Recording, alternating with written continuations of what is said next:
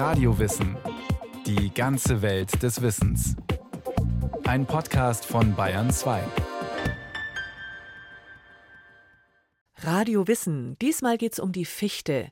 Die hält gleich mehrere Rekorde. Sie ist in Deutschland die häufigste Baumart, gehört zu den höchsten Bäumen Europas und sie liefert rund die Hälfte des genutzten Holzes. Doch wegen der Klimakrise ist die Fichte, wenn man so will, auf dem absteigenden Ast. Wärme und Trockenheit sind nicht ihr Ding.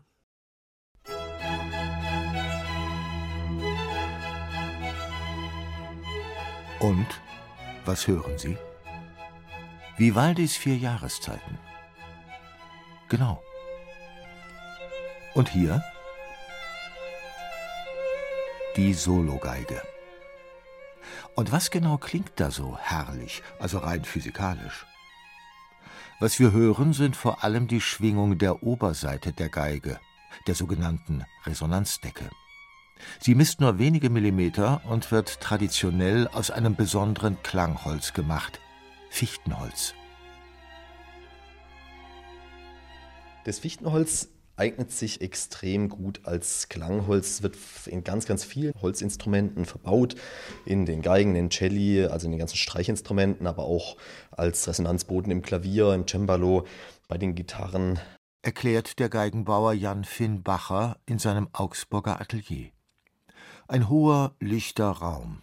Von der Decke und in Vitrinen hängen Dutzende Geigen.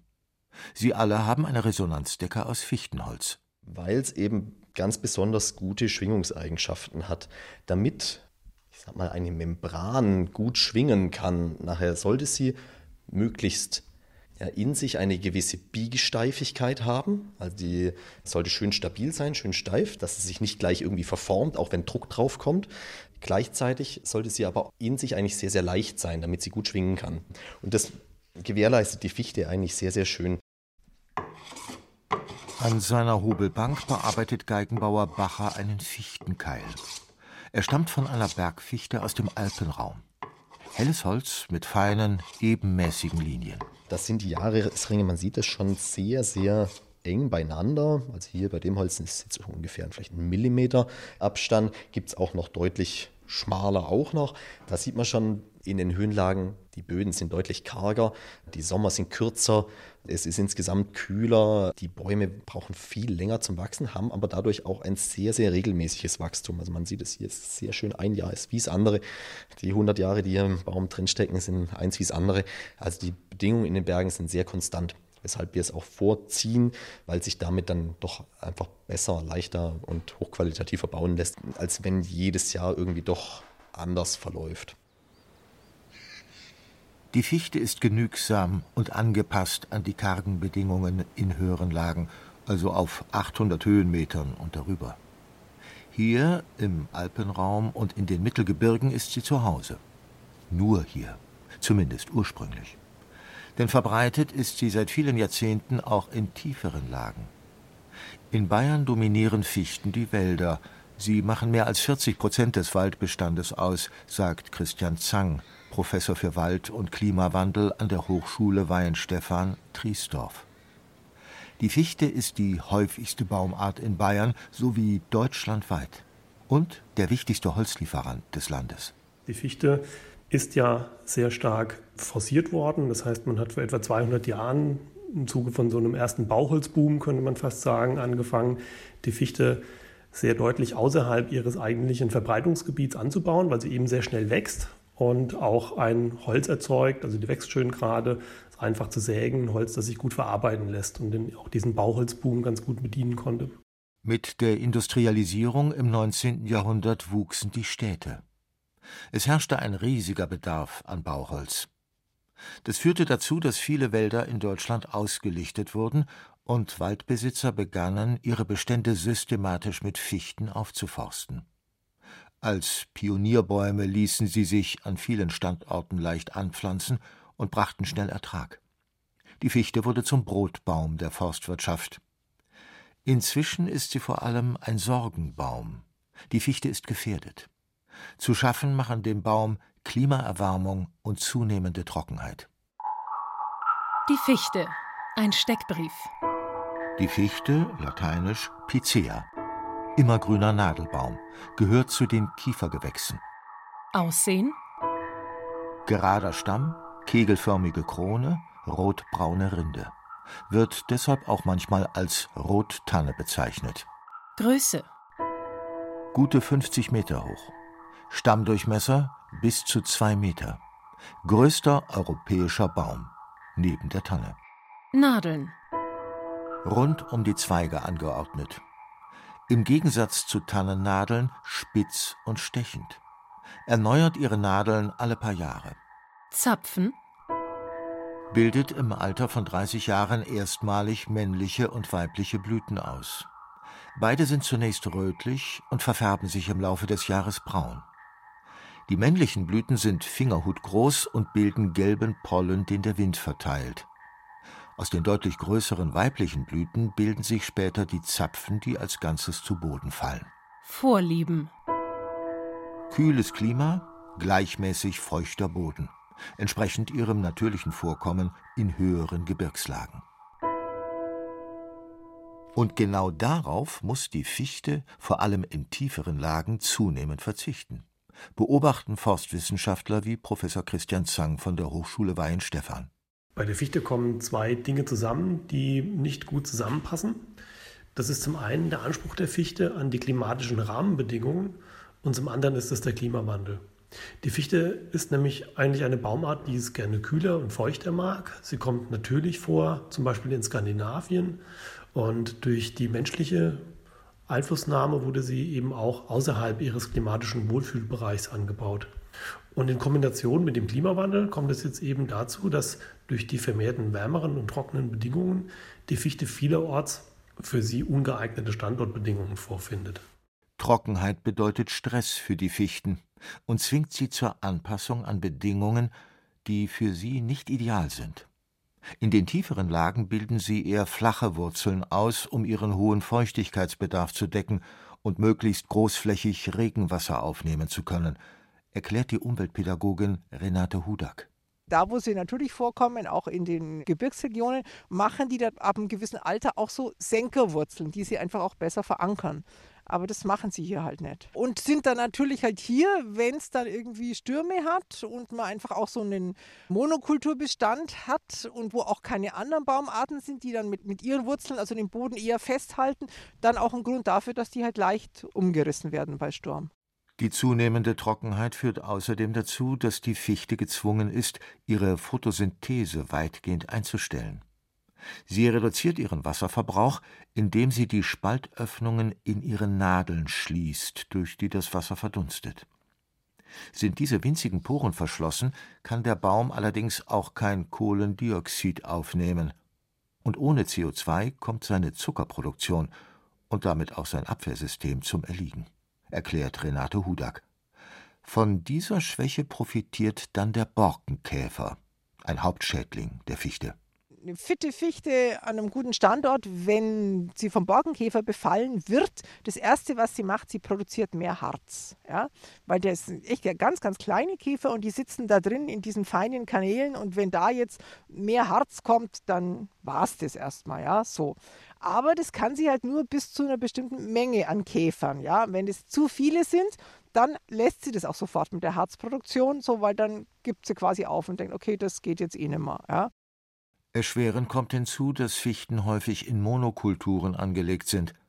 Sind die Bäume also erstmal aufgrund von Trockenheit, Hitze oder Luftverschmutzung angegriffen, hat der Borkenkäfer leichtes Spiel. Er findet dann hektarweise Nahrung. Ein drastisches Beispiel dafür ist der Nationalpark Bayerischer Wald. Hier fielen Ende der 1990er Jahre mehr als 30 Quadratkilometer Fichtenwald dem Borkenkäfer zum Opfer. Die Borkenkäfer werden üblicherweise auch so als Sekundärschädlinge bezeichnet. Ja? Das heißt eigentlich kein Tier, das einer gesunden Pflanze sofort den Garaus macht. Ja? Aber immer, wenn die Pflanze schon geschädigt ist, geschwächt ist, ja, und dann kommt der noch oben drauf und dann war es das.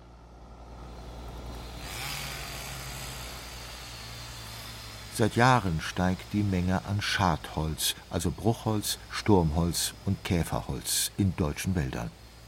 Hauptursache sind inzwischen nicht mehr Sturmschäden, sondern Schädlingsbefall infolge von außergewöhnlicher Trockenheit. So mussten im Jahr 2021 in Deutschland rund 40 Millionen Kubikmeter Holz aufgrund von Insektenschäden vorzeitig aus deutschen Wäldern entfernt werden. Damit gehen, laut Statistischem Bundesamt, mehr als 80 Prozent des Schadholzes auf das Konto von Insektenbefall. Ein neuer Höchstwert. Vor allem betroffen die Fichte. Im Lebensraum unter 600 Höhenmetern ist sie besonders gefährdet. Das betrifft fast zwei Drittel der Fichtenbestände in Deutschland. Jahr für Jahr müssen hektarweise Fichten gefällt werden, die eigentlich noch ein gutes halbes Jahrhundert hätten wachsen sollen. In den Augen vieler Förster ist es dramatisch, denn den kommenden Generationen gehen dadurch nicht nur Rohstoffe verloren, auch die Erholungsgebiete schrumpfen. Außerdem wird der Wald als Klimaschützer fehlen, denn wo Bäume verschwinden, wird kein CO2 mehr gebunden. Für Forstwissenschaftler Christian Zang ist klar, Bäume tun sich als langlebige Organismen schwer, mit dem Klimawandel Schritt zu halten. Deshalb treibt die Forstwirtschaft den Waldumbau aktiv voran. Das Ziel ist, diese anfälligen, diese instabilen Monokulturen von Fichten oder anderen Nadelbaumarten umzubauen in klimastabile Mischwälder, die dann eben auch resilienter sind, gesünder sind und mit dem Klimawandel besser zurechtkommen. Und angesichts der aktuellen Schäden, die sich natürlich jetzt auch in den letzten Jahren bedingt durch die Häufung von Trockenjahren stark angehäuft haben, wird dieser Waldumbau natürlich mit einer erhöhten Geschwindigkeit jetzt vorangetrieben. Die Fichte soll also nicht einfach durch einen anderen Baum ersetzt werden, betont Christian Zang. Man baut vielmehr auf Risikostreuung. Ein bisschen wie beim Portfolio von der Anlage, von der Geldanlage, dass man eben nicht nur auf eine Geldanlage setzt, sondern hier eben das Risiko streut. Und das Gleiche versucht man eben auch, indem man Mischwälder etabliert, wo jetzt verschiedene, möglichst viele Arten miteinander wachsen und die Risiken eben einigermaßen gleichmäßig über dieses Portfolio an Arten verteilt wird. Dabei orientiert sich die Forstwissenschaft unter anderem daran, welche Baumarten in den betreffenden Regionen von Natur aus vorkommen. Mitteleuropa wäre in den tieferen Lagen eigentlich weitgehend von Laubwald bedeckt, Bayern zum größten Teil von Buchenwald. Deswegen gehe ich davon aus, dass die Laubbaumarten sehr gut bereits eigentlich angepasst sind an die vorhandenen Klimabedingungen und dass sie auch in einer gewissen Mischung da eine große Resilienz haben. Und es gibt eine Reihe von weiteren Vorteilen in Bezug auf das Klima, das die Laubbaumarten mit sich bringen. Zum Beispiel haben sie im Winter in der Regel keine Blätter. Das heißt, der Niederschlag, der in der laubfreien Zeit fällt, der kann direkt auf den Boden fallen und kann da zur Grundwasserneubildung beitragen. Das wäre jetzt im Nadelholzbestand anders. Da würde ein sehr großer Teil der Niederschläge direkt von den Nadeln wieder verdunsten und würde zum Beispiel für die Grundwasserneubildung gar nicht erst zur Verfügung stehen. Im Staatswald werden heute robuste Mischbestände aus Laubbäumen wie Buche, Eiche und Ahorn sowie Nadelbäumen wie Tannen und Fichten angebaut. Das Kalkül, die Kombination von Flach- und Tiefwurzlern soll den Wald gegen Stürme, Starkregen und Überschwemmungen wappnen. Privatwaldbesitzer erhalten Subventionen, wenn sie ihren Bestand mit Mischwald aufforsten. Die Verjüngung und Durchmischung der Wälder zusammen mit der Verdrängung der Fichte als Hauptbaumart bringt noch weitere ökologische Vorteile mit sich, denn in den heutigen dicht bepflanzten Fichtenforsten fällt kaum Sonnenlicht auf die Erde. Eine dicke Schicht Fichtennadeln bedeckt den Waldboden, und das führt dazu, dass der versauert. In diesem sauren Milieu siedeln sich kaum andere Pflanzen an. Fichtenmonokulturen werden daher bisweilen als Waldwüsten bezeichnet. Wenn die Forste dagegen durchmischt werden und die Fichten nicht mehr dicht an dicht stehen, bietet das auch Chancen für kleinere Pflanzen wie die Heidelbeere oder auch Farne. Bei der Anpassung des Waldes werden auch neue Baumarten in Deutschland angesiedelt. Als Hoffnungsträger gilt seit einigen Jahren die in Nordamerika beheimatete Douglasie. Sie genießt den Ruf, ein klimarobuster Baum zu sein und aufgrund ihres schnellen Wachstums die Fichte beerben zu können. Als Ersatz ist sie allerdings nicht gedacht, eher als Erweiterung der bestehenden Palette an Baumarten. Schließlich birgt es auch ein gewisses Risiko, im großen Stil fremdländische Baumarten einzuführen, sagt Waldwissenschaftler Christian Zang. Bei der Douglasie sehen wir, dass jetzt zum Beispiel der Borkenkäfer, der ursprünglich die Fichte angefallen hat oder immer noch anfällt, jetzt mittlerweile auch Geschmack an der Douglasie findet. Das heißt, auch hier haben wir jetzt eigentlich eine Dynamik drin, die uns gebietet, hier vorsichtig zu sein mit dem Ersatz der Fichte durch eine weitere Monokultur, ja, Douglasie oder andere Fichten- oder Kiefernarten zum Beispiel, die in der Diskussion sind. Christian Zang rechnet damit, dass die Anpassung des Waldes an die klimatischen Veränderungen noch viele Jahrzehnte in Anspruch nehmen wird. Es könnte aber auch sein, dass der Waldumbau ein fortwährender Prozess bleiben muss. Das hängt davon ab, ob es der Menschheit gelingen wird, den Klimawandel zu bremsen. Der Forscher ist davon überzeugt, wenn wir das Klima stabilisieren können, dann ist der Waldumbau sicher irgendwann mal abgeschlossen. Wenn uns das nicht gelingt, wenn die Emissionen weiter steigen, die Temperaturen sich weiter erhöhen, Dürren zunehmen, weitere Extremereignisse zunehmen, dann ist der Waldumbau immer nur so ein Abbild dessen, was das gegenwärtige Klima ermöglicht am Standort und muss dann alle paar Jahrzehnte neu überdacht werden und wieder angepasst werden. Die Klimamodelle, an denen sich Wissenschaftler wie Zhang orientieren, hängen stark davon ab, wie die Menschheit künftig leben und wirtschaften wird. Ein großer Unsicherheitsfaktor. Dazu kommt die Unsicherheit, wie bestimmte Baumarten in Bezug auf ihre Klimaresilienz einzuschätzen sind. Jede Baumart ist natürlich auch wieder ein komplexer Organismus mit komplexen Ansprüchen an Standort, an ja, die Artengemeinschaften und ist assoziiert mit verschiedenen anderen Organismen, zum Beispiel mit den Schädlingen, die dazugehören. Und das sind eben auch jetzt wieder weitere Risikofaktoren, die im Klimawandel einer gewissen Dynamik unterworfen sind. Also gerade die die Populationsdynamik, jetzt sage ich mal bei der Fichte, Beispiel Borkenkäfer, die ist natürlich auch gekoppelt an die Temperatur und an die Temperaturentwicklung. Und unter Klimawandelbedingungen, wenn es wärmer wird, sind zum Beispiel Borkenkäfer in der Lage, einfach noch eine Generation mehr zu produzieren im Jahr. Und das führt dann zu einem erhöhten Befallsdruck. Für wünschenswert und notwendig hält Zhang eine andere Sichtweise auf den Wald. Galt er in der Vergangenheit vor allem als Holzlieferant, so dürften künftig ökologische Aspekte eine größere Rolle spielen. Ich denke, dass wir andere Ökosystemdienstleistungen, wie man so sagt, also zum Beispiel die Kühlungswirkung des Waldes, die man ja an einem heißen Sommertag auch sehr gut selbst erfahren kann, solche Dinge oder Grundwasserneubildung sehr viel stärker in den Mittelpunkt des Waldes oder auch der, der Wirkung des Waldes stellen und die Holzproduktion etwas an Bedeutung verlieren wird. Natürlich nicht komplett, aber man ist bislang immer davon ausgegangen, dass wenn man Wald bewirtschaftet, dass eben diese Ökosystemleistungen irgendwo im Kielwasser so ein bisschen mitschippern. Das wird in Zukunft nicht mehr so einfach gehen, sondern dass wir eben uns viel stärker auch auf diese anderen Ökosystemdienstleistungen konzentrieren müssen. Und es gibt bereits ja auch Modelle, dass man Waldbesitzende auch entsprechend monetäre Leistungen eben zukommen lässt für diese Ökosystemleistungen, die durch den Wald auch eben beigetragen werden. Zurück im Geigenbauatelier von Jan Finn Bacher. Er stimmt sein jüngstes selbstgebautes Instrument an. Rund 300 Stunden Arbeit stecken darin. Auch für Bacher und seine Zunft ist der Klimawandel ein Thema.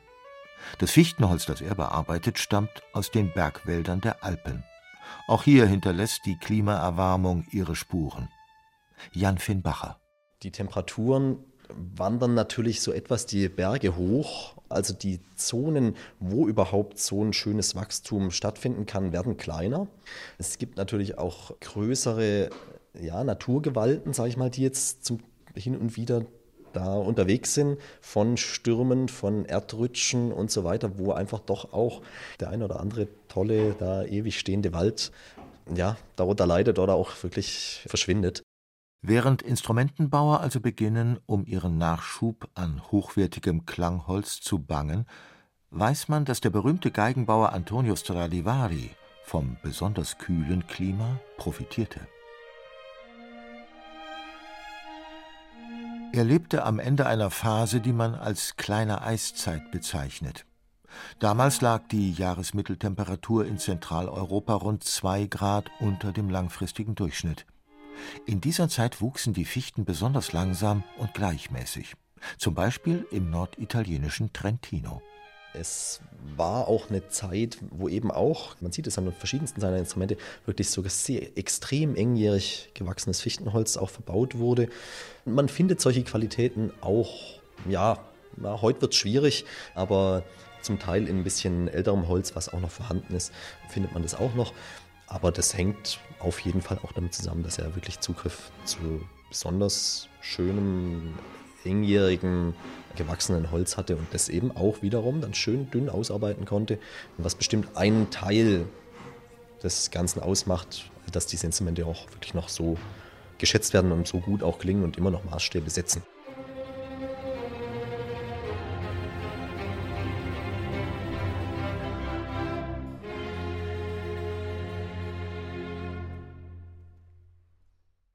Susanne Hofmann über die Fichte.